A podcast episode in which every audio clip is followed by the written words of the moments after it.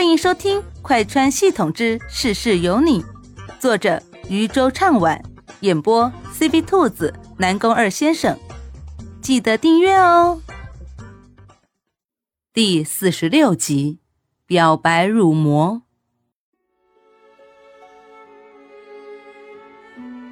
小九见自家傻白甜宿主问出这话，只觉得五雷轰顶。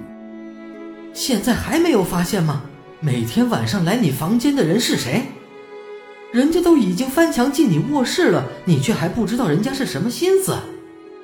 而且小九发现，每当自己想要告诉莫西西真相的时候，总是会莫名其妙的死机。反正他现在是拿江慕天一点办法也没有。莫西西进来总觉得身子很沉。好像是夜晚没有睡好的原因，还有一个让他觉得更加可怕的事情，他竟然在江慕天的身上发现了魔气。他想不通，到底是哪里出了问题？明明他已经阻止江慕天黑化了呀，切断他黑化的源头，为什么他还会黑化呢？悄悄地背着他在暗地里修了魔道。而他这个傻乎乎的师傅，竟然现在才察觉到，而且这人现在越来越不避着人了，总是会对他动手动脚的。莫西西要是再没察觉到事情脱离他的掌控，那就真的傻了。可是他现在又召唤不出小九，什么事情都只能自己摸着石头过河。江慕天挡在莫西西的寝殿门口。师傅近日来是在躲着我。你想多了。莫西西想要回避，但江慕天却不给他这个机会。师傅，你是发现了吧？我不知道你在说什么。莫西西想要将人推出门外，但江慕天却巍然不动。师傅装傻，是发现我爱慕你的事情啊。哈哈，江慕天笑了笑，朝着莫西西靠近了一步，伸手想要去抚她的脸。莫西西下意识的躲避了一下，面前的男人却是连眸色都变了。师傅，你在抗拒我？为什么？莫西西觉得他荒唐极了，这可是他从小养大的崽，我可是你师傅。那又怎样？我们在一起是违背伦常的。我不在乎。他要是在乎的话，也不会走出这一步。可莫西西在乎啊，他应该跟林天雪在一起，而不是他。我们可以一起离开这个地方，去一个没有人认识我们的地方。莫西西不说话了。江慕天感觉到他的抗拒，神色越发的冷了。是不愿跟我走吗？莫西西皱了皱眉。我说了，我们俩不能在一起。江慕天冷笑了一声，便转身出了宫殿。莫西西不知道他是要去哪里，试着召唤小九。这下小九终于有反应了。你这几天到底去哪了？现在可怎么办？江慕天黑化了。小九有些虚弱。这件事情我早就知道了，可是我一直没有办法提醒你。那现在该怎么办？总不能放任他一直这个样子吧？而且，我总觉得他要搞大事情。宿主，接下来的事情只能靠你自己的判断了。我的能量撑不住了，我可能会消失。莫西西一时之间有些接受不了。怎么突然会这样？你到底怎么了呀？我也不知道，只是我现在能量不足，可能接下来的时间没办法帮到你了，你得靠你自己。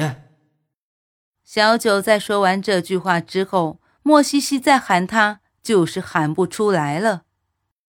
莫西西只知道江慕天疯狂，但没想到他竟然能疯狂到这种地步。自从那天跟江慕天对视之后，江慕天就突然消失了。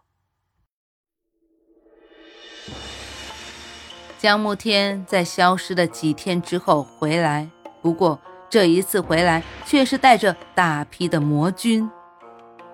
凌霜师叔，外面出大事了！大殿上，莫西西还不等小弟把话说完，便立马转身去了大殿。当他看到大殿中坐在高位上的人时，只觉得快晕过去了。这人怎么会在这里？所以，他消失了这么多天，就是为了放大招。但此时他已顾不得别的，扶起地上的掌门，看向高座上的江慕天：“你到底什么意思？”他怎么也想不到，自己培养了这么久的人，竟然是个叛徒，这是要欺师灭祖啊！师傅放心。我不会对你们怎么样的，毕竟你们并没有伤害过我。听见江慕天这话，莫西西只觉得血压都高升了。不会对他们怎么样？那现在这是什么意思？你到底想干嘛？我自认为对你还不错吧？你为什么要做这样的事情？高座上的江慕天见莫西西神色凛然的样子。笑了笑，呵呵呵，师傅对弟子自然是一直不错的，弟子也一直感恩着师傅。江慕天自嘲道：“师傅，你就当弟子是不孝之徒吧，是我狼心狗肺，对师傅起了贪念。”莫西西见他毫不避讳的在大殿中就将这件事情说了出来。只觉得脸颊一红，急忙说道：“你住嘴！你背着我修了魔道，现在又说出这样的话来，为何会修魔道？明明我那么认真的教你，我以为你是可造之才。”江慕天见莫西西气得胸口上下起伏，叹了口气，语调无辜的说道：“对呀，师傅。”你那么认真的教我，为什么我会修了魔道呢？其实我也不懂为什么，天道这么不公，我明明那么努力，却是一事无成。我也想要成功，想要变得强大，但是上天不给我机会，于是我只能转修魔道了。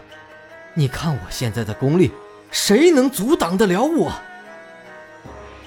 他这些年也不是没有努力过，想要修好道，但是天意作弄人呐，可能他是真的没有天赋吧，总是在这件事上受挫，由此产生了不甘心的想法。于是他在一次机缘巧合之下修了魔道。